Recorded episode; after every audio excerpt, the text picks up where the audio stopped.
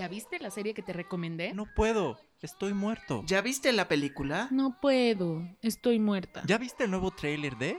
No puedo, estoy muerta. ¡Hola! Bienvenidos a la novena edición de No Puedo Estoy Muerta. Yo soy Arge Díaz y presento aquí acompañándome a Bull. ¿Cómo estás, Bull? De regreso. Hola, ¿cómo están? Sí, de regreso de Canes. Todo muy bien. de Canes Vallarta. Sí, de Canes Vallarta. y también está por aquí Jazz. ¿Cómo estás, Jazz? Hola. Bueno, me escuchan, me oyen, me sienten. Estamos escuchando a Katy Perry y lo nuevo que lanzó recientemente que es Never Really Over.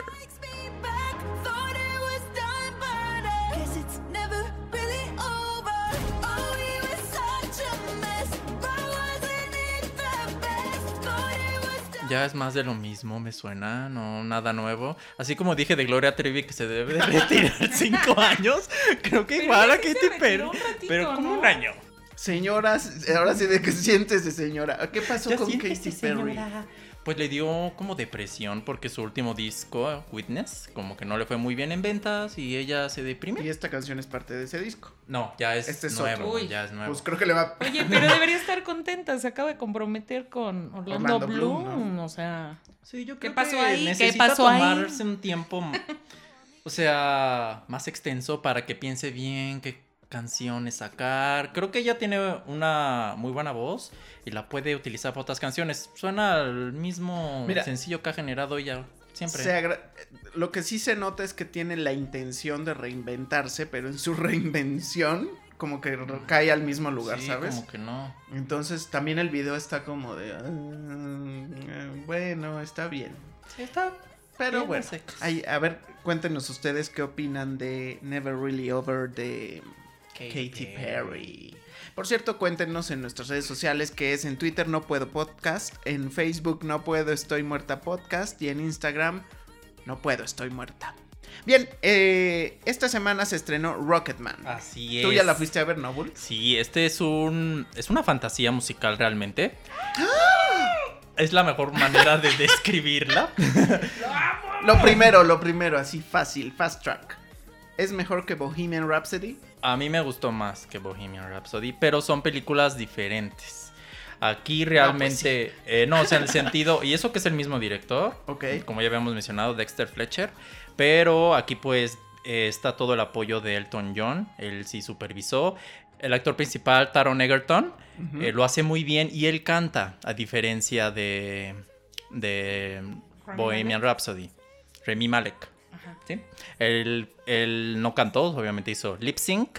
Y aquí lo primero que dijo Elton John y el actor es, yo no quiero hacer lip sync, quiero cantar. Y si bien no tiene la voz de Elton John, lo hace muy bien. Me gustó mucho las transiciones de la película porque la manejan como un musical. Y yo pensé que era, iba a ser muy al estilo de, de Bohemian Rhapsody, pero no, aquí las escenas se van entrelazando con musicales, los actores están cantando, hay coreografías y eso mantiene mucho la energía de la película.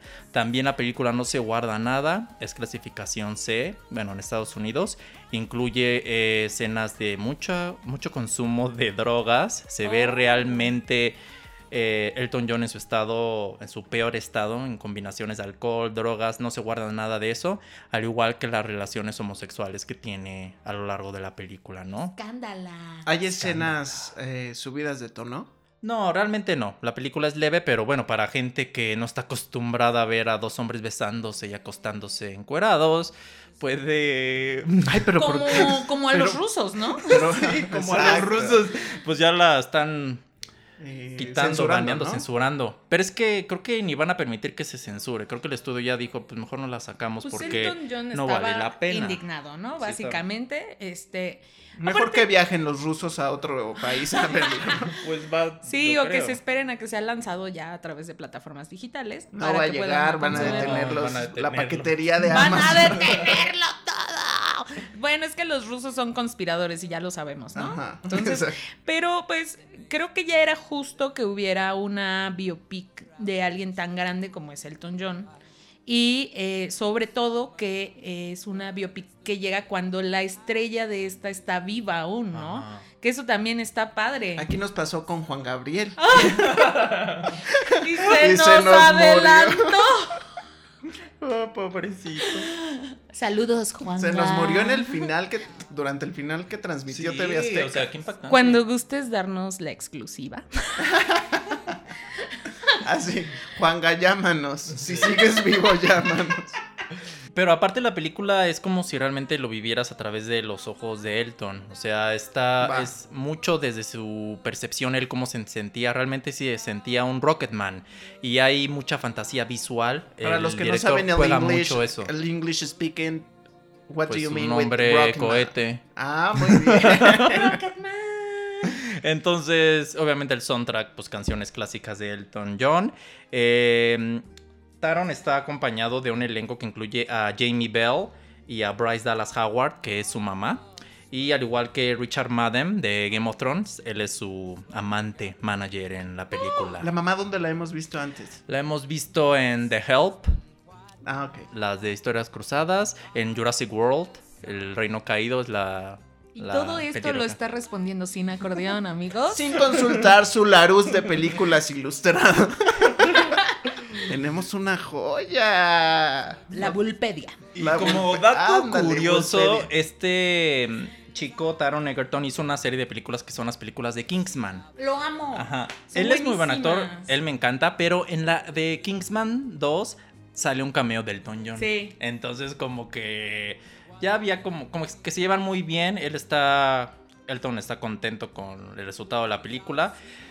Sin embargo, no creo que vaya a llamar tanto la atención del público como Bohemian Rhapsody. Sí es mucho más mm. accesible Bohemian Rhapsody, pero esta es ya más artística y es un viaje adentro de la mente de este autor y creo que eso es vale la pena resaltar. También creo que la que aunque tiene muchos fans Elton John, creo que la música de Queen es mucho más masiva que la de Elton John, o sea, no todos consumen a Elton John y muchos consumen a Queen. Queen fue lo que llaman un unicornio, ¿no? O sea, como un unicornio. O sea, en realidad sí se trata. Sí. o sea, está presumiendo ah, es que Bull trae un unicornio. Bull, míralo. Sí, es un unicornio. O sea, en realidad lo que pasó con Queen, o sea, fue algo sin precedentes, ¿no? Y Elton John sí tiene esa eh, esa magnitud de figura para, para poder este, jalar a todo esto, pero siento que no hay esta conexión con las nuevas generaciones.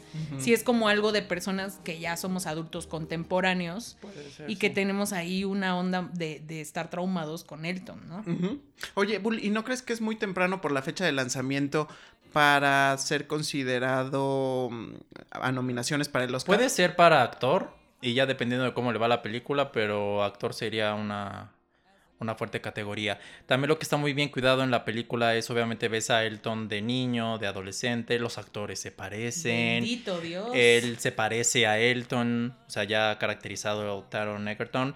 Pero lo que sí a lo mejor falla un poco es algunas escenas de maquillaje entre mm. la mamá, porque la mamá... las pelucas. Ajá, la mamá como que no se ve tan grande, o como no sé si es digital, no sé si es un... No sé, hay ciertas cosas como que... Mm. Pero fuera de eso, la Oye, pero ¿no crees que más bien se están como apoyando mucho en la tecnología y al final los resultados no están siendo los buenos como en Aladdin, que mencionábamos la semana pasada?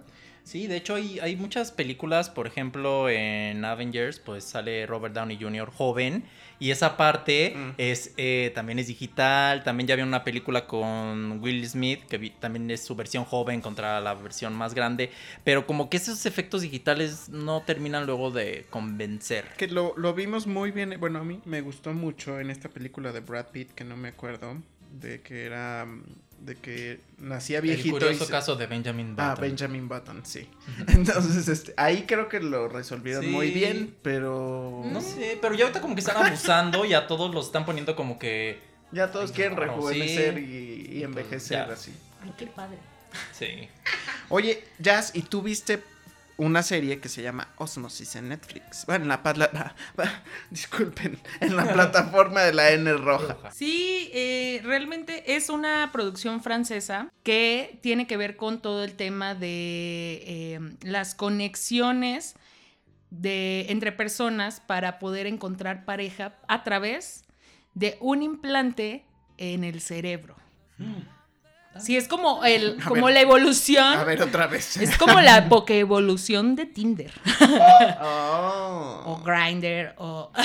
Pero, ¿cuándo se inserta este? Ah, es que. Sin eh, revelar. La historia tiene que ver con eh, unos hermanos que trabajan en cómo. En, sobre la mente, ¿no? Y descubren la forma de cómo erradicar la enfermedad de uno de los hermanos. Y logran curarlo, pero en una evolución de sus trabajos e investigaciones se dan cuenta que pueden adaptar eh, todo un sistema para que la gente pueda conectar y ubicar dónde está su pareja ideal. Mm. ¿Y es fácil? Eh, ellos dicen, eh, o la premisa de, de, cómo funciona su proyecto, es que eh, la... Ah, porque le pregunta a una de las pacientes, oye, pero ¿y qué si mi pareja ideal está hasta Alaska, no? Y le dicen, no, es que nosotros tenemos como ubicado que tu pareja ideal está cerca. O así debería de funcionar. Y todo esto tiene que ver con sus estudios matemáticos y de la mente. Está, mm. está debrayadón, ¿no? ¿Científica? Como, no, no, es que sí, tiene como esta onda que esperas a que en algún punto se vuelva muy científico el rollo. Me suena como Sense8, más bien. Mm, no lo sé. No, no, no, no como, ah. eh, o sea, no me refiero a la temática, sino más bien como el tipo de tratamiento de la trama. O sea, que al final esperas como mucho más explicación científica, pero realmente se queda como a la mitad, ¿sabes? Eh, sí, esta serie... Eh, Black Mirror. Sí, exacto. que fascinó a todos. tenía que ver en un capítulo donde también encontraban como a parejas por un sistema parecido y, y sí me recordó muchísimo mm. ese capítulo. Eh, pero eh, eh, sí la temática está como muy bien, o sea, sí gira bien y todo. Eh, pero eh, parece ser que va a haber algunos conflictos en, los siguientes episodios que nos van a dar como más caramelo a la historia, ¿no? Ok, pues suena muy interesante. Yo sí quisiera verla, la verdad, ¿no? Sí, véanla, véanla. Fue una... Es francesa, dices. Es francesa. Ah, eso está padre. Sí, y es como algo distinto. Ha sido muy este, reconocida por, por críticos. Y, pues sí se espera que, que esta, esta serie eh, de bastante que hablar. Bueno, Bully, tú también viste Chernobyl, ¿no? Sí, es una miniserie de cinco episodios, es, una, es un drama histórico que recrea lo que sucedió. Ah, pues no, sigue, sigue, es un drama histórico que muestra lo que pasó en 1986 cuando explotó esta planta nuclear en Chernobyl. Y la realidad es que es una serie muy realista, está siendo muy bien calificada por críticos y fans. Es muy representativa de una época en la que el gobierno mintió, muchas personas mintieron, no se dijeron las cosas como se tenía que decir desde un principio. Uy, qué raro. Sí, entonces eso es lo que casi yo ni lo hacen. No, entonces lo que me gustó es el paralelo que muestra entre la sociedad actual en cómo una mentira puede crecer y se convierte en algo que afecta pues a toda una nación y a un grupo de personas, ¿no? Entonces eh, es muy buena, la hizo HBO junto con Sky TV y ha, recibido muy buenas eh, calificaciones que hasta dicen que es mejor que Game of Thrones, pero no lo podemos comparar realmente. Esta es una miniserie, son cinco episodios, no lo puedes comparar con pues una serie completa de ocho temporadas. ¿no? Pero eh, recomiendo mucho que la vean, es muy tensa, es muy eh, te mantiene realmente al borde porque lo que estás viendo, la gente, los efectos de la radiación, entonces, es, como una clase de historia súper bien plasmada en pantalla, pero... Bien dramatizada. Bien dramatizada, realmente. Entonces, eh, sale Jared Harris, Stellan Skarsgård y Emily Watson, que son actores veteranos. La serie es muy adulta, ¿no? Entonces, estrenó en mayo 6 y ya pronto sale el último episodio. Entonces, muy recomendable. Bien, pues bueno, la semana pasada tuvimos retos. Y aunque Bull estaba en sus vacaciones en, en Canes Vallarta Town. Canes Vallarta. Em, pues te tocó ver you.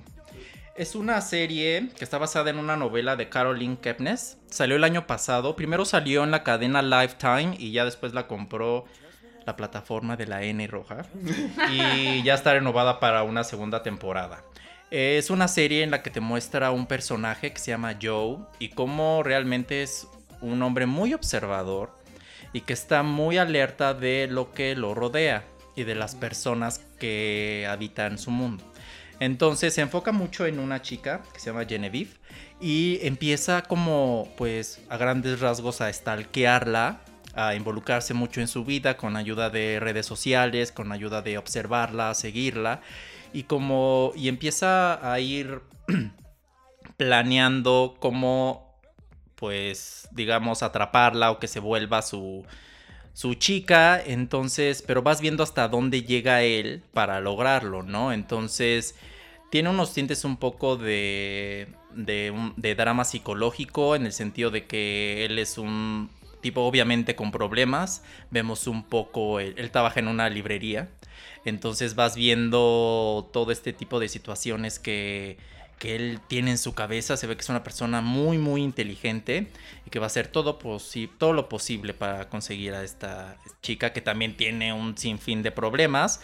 Pero creo que la serie funciona bien y habla mucho de cómo las, las personas actualmente todo es muy manipulable. Cómo puedes, eh, y con ayuda de redes sociales y con ayuda realmente de observar. Y ya sea si estás planeando, no sé, un atraco, si estás planeando algo muy específico. O sea, calma, Entonces, como observando, realmente puedes obtener mucho de las personas, ¿no? Y aquí es lo que va a obtener, pues es una relación con esta chica, ¿no? Entonces se me hizo muy interesante, quiero continuar viéndola, ya está renovada para una segunda temporada y creo que el final quedó bastante, bastante confuso. Eh, creo que de una de las a mí me costó mucho trabajo tal vez verla porque me la recomendaron tanto que dije, bueno, está bien, la voy a ver. Y la vi y le di mucho chance porque tal vez eh, los primeros dos episodios no son tan intensos, pero sí te da una idea de cómo va el asunto. La onda es que en algún punto el personaje principal, que es este chico Joe. maniático, este, se va apoderando totalmente de la personalidad de, eh, de su psicópata que está interpretando, ¿no? Porque es como un psicópata. Sí. Entonces, este, te deja en shock. Yo creo que a partir de la, del tercer o cuarto episodio ya podemos decir que ya te deja como traumado con ganas de saber qué hizo para, para este, para justo bloquearle a, a esta gente nociva. Bueno, pero es como un psicópata que terminas amando. O sea, no, llegas a amar el personaje o sí te da... Entiendes por qué lo hizo o, por, o como de dónde viene su problema, pero no es creo que un enaltecimiento o simpatía con el personaje. De hecho, en mi caso sí terminé diciendo, oye, ¿qué onda con este vato? Está súper loco. Me recordó un poco a Dexter Oh, más o menos. O sea, sí hay cosas que puedes encontrar en el personaje que dices, bueno, todo lo que dice de muchas personas, pues sí, son ciertas. O sea, la sabe leer muy bien. Y eso también habla de que el ser humano puede ser muy predecible. Entonces, él le atina en eso. Entonces, pero ya conforme se va desarrollando la serie, pues las cosas cambian. Pero lo único que también, o que no me convenció fue que son demasiados jóvenes. O sea, el personaje principal es no es un adolescente, pero es relativamente joven, al igual que ella. Me hubiera gustado ver actores más... Eh, ajá, o más, más grandes, más maduros, para, este, para estos personajes, pienso yo. Creo que, creo que cuadra bien en la, en la historia por, por todo el uso de la tecnología, y por cómo también, por ejemplo, o sea, sí te evidencia mucho de cómo es este la dinámica de nosotros jóvenes que de pronto somos muy despreocupados en ciertas cosas que no deberíamos, ¿no? Mm. Ese es un poco eso, pero creo que sí, tal vez hubiera sido mejor un poco elevar la edad de los personajes o, incluir un poco más de personajes como así, ¿no? Pero, pero no está mal. No. Recomendada. Sí, está recomendada. Muy bien. Eh, ¿Tú viste The Crown? Sí. Eh, debo decir, me agradó, me agradó, está muy bien hecha.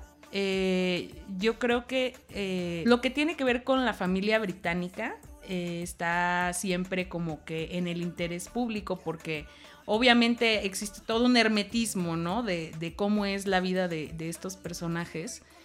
Y esta serie lo que nos muestra es el momento exacto o inicia en el momento exacto en el que la reina Isabel II es coronada, ¿no? El ascenso de la reina al poder y de cómo estos conflictos humanos, a pesar de que ellos están listos para reinar, eh, no desaparecen, ¿no? Es, bastante interesante, me gustó mucho, eh, se me hizo bastante lenta, eso sí. O sea, sí es una serie a la que le debes de entregar devoción, porque la merece, ¿no? Sí. O sea, la merece totalmente. Eh, hasta ahora voy en el segundo, yo esperaría ver más. Pero este, sí de pronto yo estaba como que eh, muy emocionada viendo y yo, ah, caray, este todavía sigue el primero. y cosas así. Pero eh, está bastante buena. De hecho, ha sido ganadora de bastantes premios. ha ganado Emmys, Golden Globes, eh, no sé qué más. Por ahí algunos otros este, premios que pues validan bastante el trabajo de todos los actores que están ahí involucrados que son este, la reina Elizabeth es Claire Foy, eh, Matt Smith es este, el esposo, eh, Olivia Colman sale por ahí también, eh, todavía no la veo, este, ella es más adelante, pero este... Pero pues tiene bastantes, bastantes este, integrantes de, reparto que, que, están bastante bien colocados. Creo yo que va para todo lo que está revelando, ¿no? del drama de cómo viven ellos, está bastante bien reconstruido. Y eh, pues vale la pena. Lo interesante también de esta serie es que conforme se vayan renovando las temporadas y como la reina Isabel II, pues ha, durado muchos años en el, con la corona, pues muchas actrices la van a tener que interpretar, ¿no? En conforme se vaya renovando esta, estas temporadas, entonces no siempre va a ser la misma actriz y eso es como lo interesante de cómo van a ser las transiciones y las actuaciones del mismo personaje. claro. Sí, la tercera temporada se estrena este año y el año que viene es la cuarta. Y ha recibido muy buenas críticas Claire Foy por su, por su representación de la reina Elizabeth. Y creo que, como dices, realmente este tipo de series de pues de época o de drama pueden ser pesadas, pero sí lo valen. Todo ese tema histórico y de estos personajes de la realeza es muy, muy, muy intrigante, sí. Lo que pasa es que también ahí hay que observar mucho más allá de solo la historia, porque lo que hacen es recrear a través del vestuario, de la escenografía, todo lo que, que no es tan lejano. O sea, también ah, ese es un gran reto, ¿no? O sea eh, a veces es más fácil recrear atmósferas de tiempo que son más eh, lejanas, porque tal vez no encuentras menos este, vacíos, pero como esto es algo realmente contemporáneo, o sea, es algo que relativamente pasó a penitas, eh, sí hay más testigos vivos de cómo eran las cosas en esa época. Entonces ahí creo que es cuando tienen que cuidar todavía más el detalle y eso lo hace todavía más meritorio, ¿no? ¿También recomendada? Sí, sí, sí. Si tienen tiempo, si tienen tiempo de sentarse a ver algo que vale la pena, es definitivamente algo que no se pueden perder. Pero que tengan tiempo, porque yo de hecho no, he terminado de ver la segunda temporada justo por eso, por el detalle. Sí, porque es que sí te demanda, sí te demanda atención. Ahora, a mí me tocó, gracias a Bull que me este, recomendó La Favorita, que es una película que estuvo nominada al Oscar en varias categorías el año pasado. Bueno, en la ceremonia de este año, pero que fue nominado del periodo del año pasado, digamos.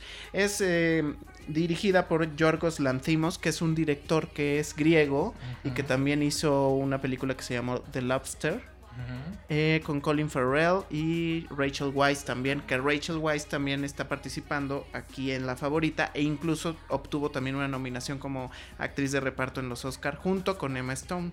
Este, y obviamente Olivia Colman fue la ganadora de como mejor actriz en los Oscar, que es, eh, digamos, la historia habla de el, durante el reinado de la reina Anne en Inglaterra, que fue la última de los Estuardo en reinar Entonces, eh, digamos que la reina estaba un poco cansada de reinar y también era una reina muy enfermiza y tenía una amiguita ahí que era a una muy su amiga, muy su amiga.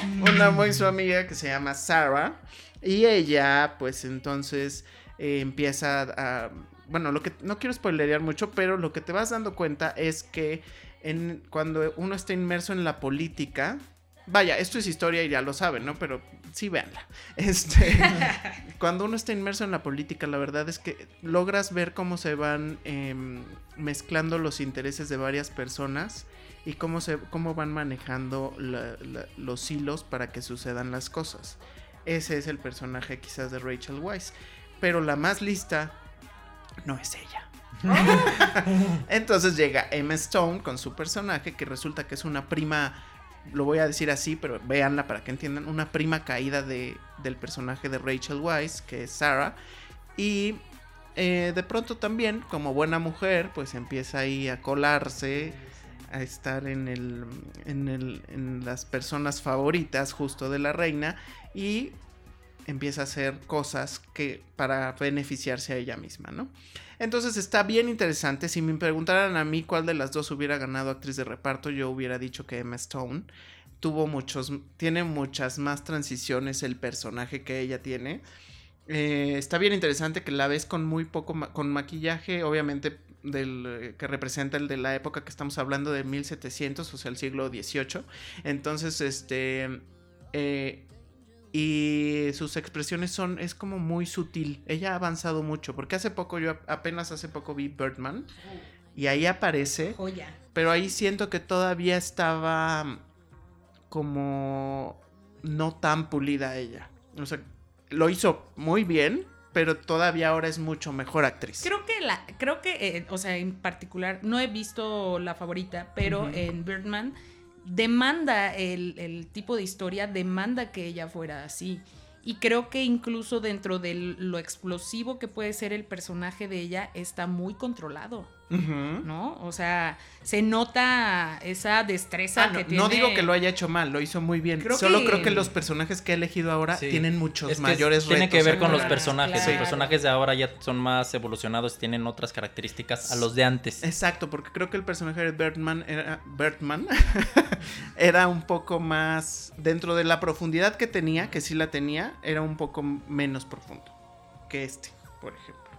O sea, tiene como una transición, un arco mucho más complejo, este. Sí. Yo creo que en la favorita todas brillan. Las tres actrices principales son excelentes. Olivia Colman como la reina es realmente glorioso verla. O sea, su transformación, su manera de hacer eso es increíble. Creo que la película se rescata mucho la ambientación, todo el vestuario, la cinematografía y tomas eh, raras y peculiares que son características de este director. O sea, no es como una así como la, la, cuenta Arge, o sea, realmente tú la ves desarrollada de una manera interesante, o sea, porque todas las tomas que hace el director, hay escenas, a lo mejor que dices, ¿esto qué tiene que ver?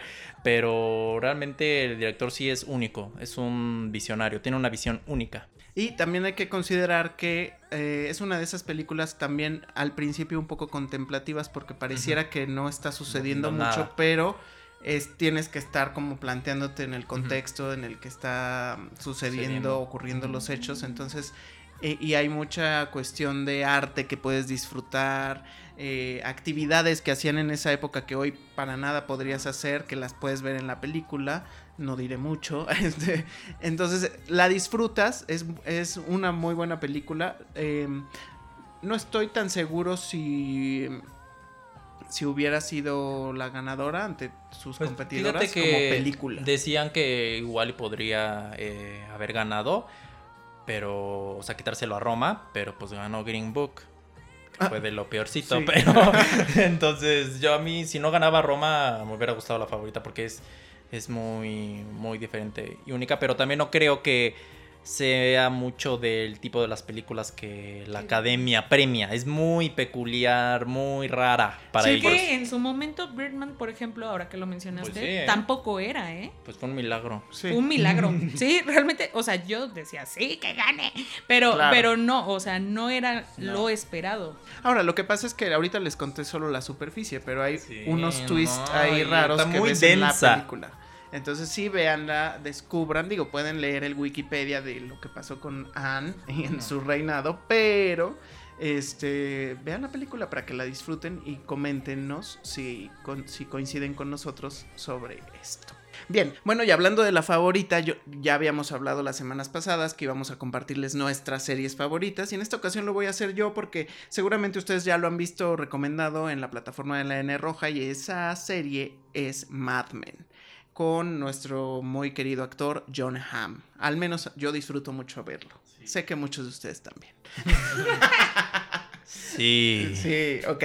Bien, pues este, pues prácticamente él es el protagonista de la serie y eh, lo que vas a descubrir aquí es em, en los años 60 un, eh, cómo se van, bueno, parte de eso, porque él es un publicista muy reconocido, tienen una agencia de publicidad en el que se trata cada capítulo de los retos que tienen para mantener ciertas marcas o para dar este eh, propuestas para algunas campañas de publicidad de algunas marcas. Eso es como eh, a grandes rasgos. Pero lo que uno descubre es cómo era el, estilo de vida de, de la, en esos tiempos, sobre todo de la mamá cuidando a los hijos y su convivencia con las señoras, ya sabes, ¿no? Súper vomitivo. Y, el, y el hombre que se dedicaba al trabajo, pero pues también tenía muchas más actividades que no necesariamente este, eran las correctas, por así decirlo, ¿no?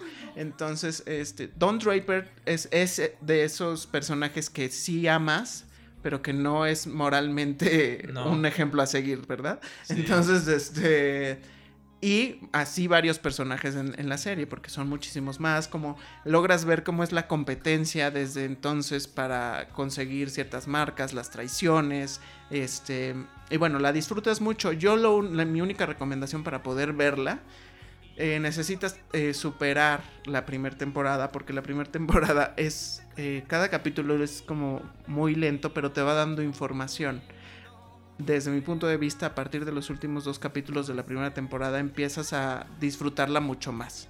Entonces, denle oportunidad a ir avanzando porque estamos acostumbrados ahora a contenidos mucho más rápidos, inmediatos y así. Y esta todavía es una de, las series que al menos en la primera temporada te iba como a cuenta gotas diciendo que iba pasando, ¿no? Y ya después disfrutas, la verdad es que la evolución de los personajes, sus transiciones, este, cómo terminan, y, por ejemplo, aquí es donde sale la protagonista de Sabrina, que ahorita no recuerdo su nombre, eh, de la serie. Chipra Kinan. Ajá, ella es, ella personifica en esta serie a la hija de Don Draper. Entonces, ahí la ves, ahí es cuando la vimos crecer y este, y pues bueno, les recomiendo que vean Mad Men, que la busquen en la plataforma de la N Roja y ya nos estarán comentando los que todavía no la han visto, porque muchos son fans y la vieron durante su transmisión, para que este la vean. ¿Ustedes la vieron? Yo la vi, yo diría que sí.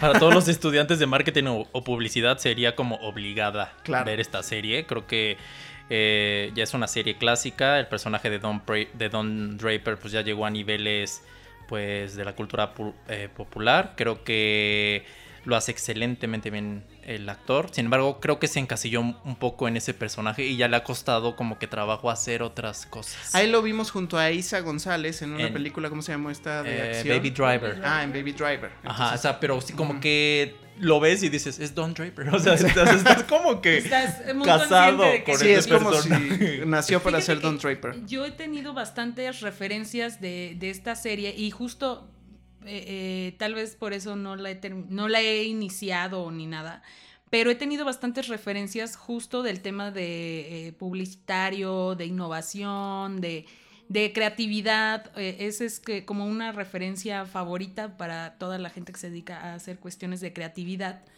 este, por el tema de, todo esto de la innovación y, de, y de sobre todo la lucha, ¿no? De, de por conseguir y cómo gobernar este gran este rubro de la publicidad. Y también eh, ahí te muestra otra cosa que se me estaba olvidando, que cómo las mujeres van ganando terreno en este mundo de la publicidad.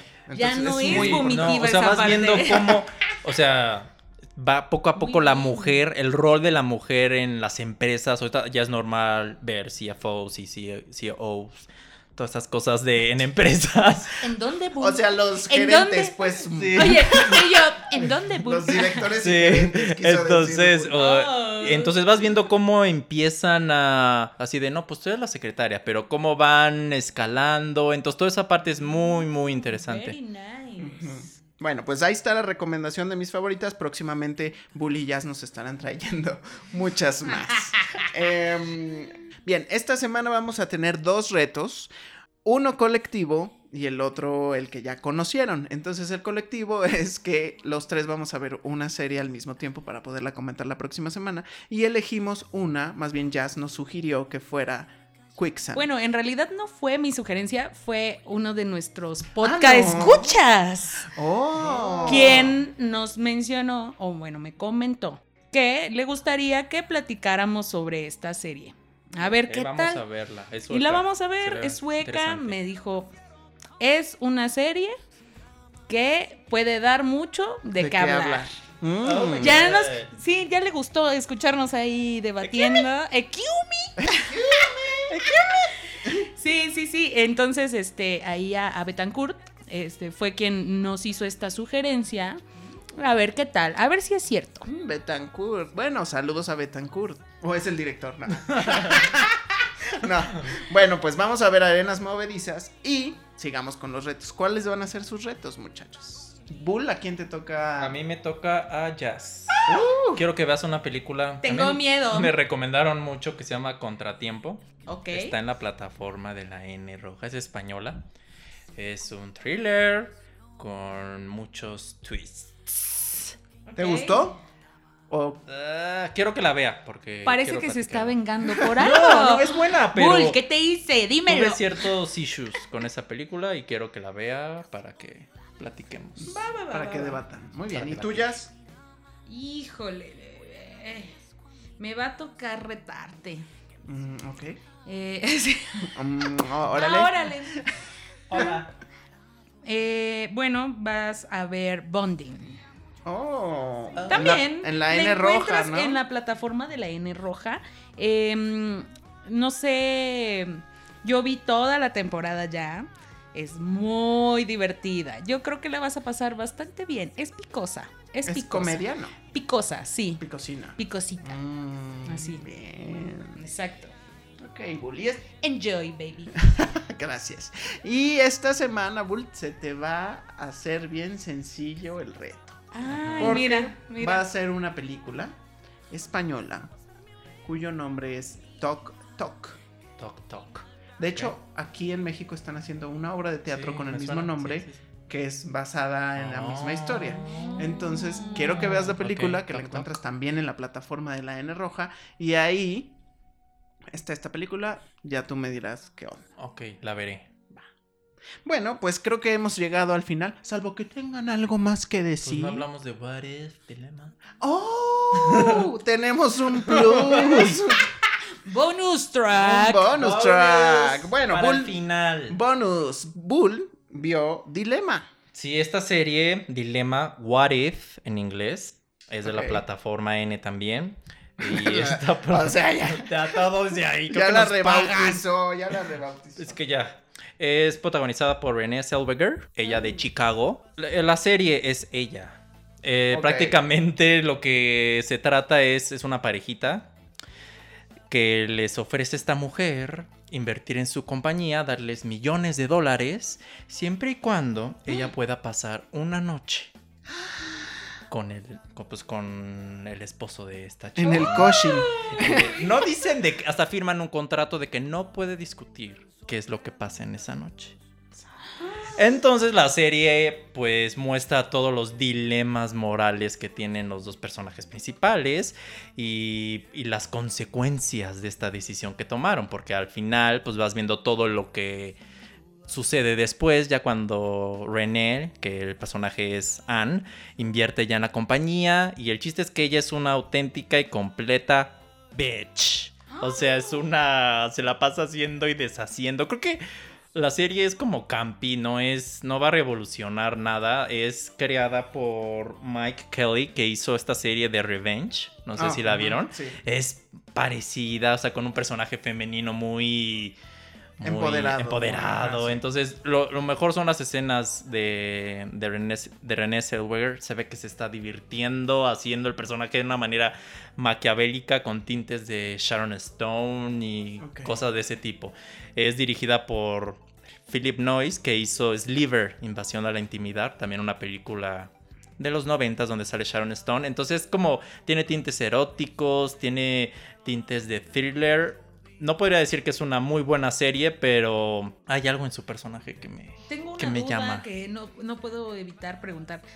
Ya superamos el tema de las cirugías, ya podemos enfocarnos en Sí, su ya actuación. podemos. Fíjate que sí, ya lo superé. Bueno, o por lo Igual- menos... O igual ya la con, los ya- efectos especiales la- le, le No. resanaron el la Fíjate piel. que no sé si ya me acostumbré o no se nota tanto. O sea, si la ves y dices, bueno, pues adelgazó O sea, facialmente. Pero ya no la sentí tan. No y perdemos no, nada. Y el personaje como que queda como anillo al dedo. Porque siempre. Ocurre en época actual, ¿no? Sí, sí. Y, lo, y como que ya siempre la hemos visto como la ñoña en el diario de Bridget Jones y en estas películas. No, aquí sale hubo una- empoderada. Hubo una película, sí, una película en la que también era una cosa así que era eh, que era como empoderada, pero ocurría en los 50 o en los 60, ¿no? me ¿De acuerdo. ella? Ajá.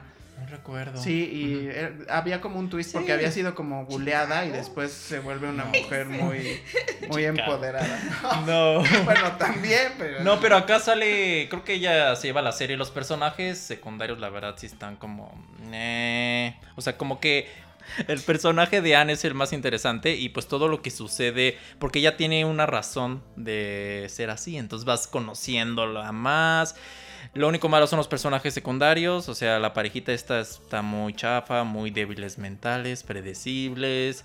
Igual la familia de la chica, las- los amigos, como que eso está de más. Yo quiero ver la serie de ella. Pues es como 100%. ver a una gran villana. Sí, exacto. Ok, bien. Es como ver a Soraya. Pues qué bueno, no, qué bueno. Ya, ya, ya le hacía falta Sí. tener algo que, que, que demostrara lo buena actriz que es, Sí. porque es muy buena actriz. Sí, la serie no puede estar muy bien escrita, pero ella lo eleva. Ok, muy bien. Pues ahora sí. Salvo Ah. que alguien más tenga. Ah, por cierto, no, no es Oigan, cierto. Pues bien, salvo que alguien más tenga algo más que decir. Parece ustedes que Bull. Parece que Bull, no, Bull ya. ¿Ya ¿no? terminaste, Bull? ¿Es todo? Pues, no sé si lo Eh, de Kit, Kit Harrington que se hospitalizó, nuestro actor de Game of Thrones, de Jon Ah, Snow, que ¿por? pues ya no sabe bien la gente, o sea, dicen que por alcoholismo, pero pues que también le pegó mucho el estrés de la serie. Él es Jon Snow, ¿no? Él es Jon. Snow. Que por El cierto, señor Snow. El El señor Snow. Como Lord ya- Snow. no valió la pena mencionar, pero la serie sí terminó eh, decepcionante. Entonces, como que en todos los actores cayó mucha presión social. Creo que no estaban listos No. para toda ese, esa explosión No, de fanatismo por todo el mundo, ¿no? Eh, y además, eh, como bien comentábamos, eh, es algo que ya le pasó a otros actores de esta misma serie. A Sansa, Sophie Turner, a Arya, Mm. Macy Williams. O sea, también como que. Pues es que también su desarrollo profesional fue haciendo esta serie y siendo visto por tantas personas al mismo tiempo, por millones, juzgados. Pues bien o tus- mal fueron ocho años, es como... Sí, Pues toda yo- su- una, una gran parte de su vida. Yo considero que entonces deberían de hacer un estudio con todos estos este, actores que han sido Dañados. afectados. Sí, en serio, porque es que sí es sorprendente cómo eh, tal vez la fama no te puede ayudar a, a No, solucionar no. aspectos de la cuestión Y- emocional y, y más en, física. aspe- en el tema de redes sociales, pues ahora es tan fácil que te digan tanta cosa negativa en, al ver tu celular, ¿no? Entonces creo que sí estamos en épocas diferentes, pero bueno, así es, pobre de él, esperemos que salga pronto y que se recupere. Ya les estaremos reportando Sí, si alguien sí más cae de Game of Thrones. Sí, pues Ah, y yo así de, y yo aquí de, ¿qué perdón? Muy bien, pues hemos llegado al final de nuestra edición número 9 de No Puedo Estoy Muerta. Recuerden seguirnos en redes sociales. No Puedo Podcast en Twitter, No Puedo Estoy Muerta Podcast en Facebook y No Puedo Estoy Muerta en Instagram. Muchas gracias a todos, nos escuchamos después. Bye. Me gusta estar muerta. Me gusta estar muerta.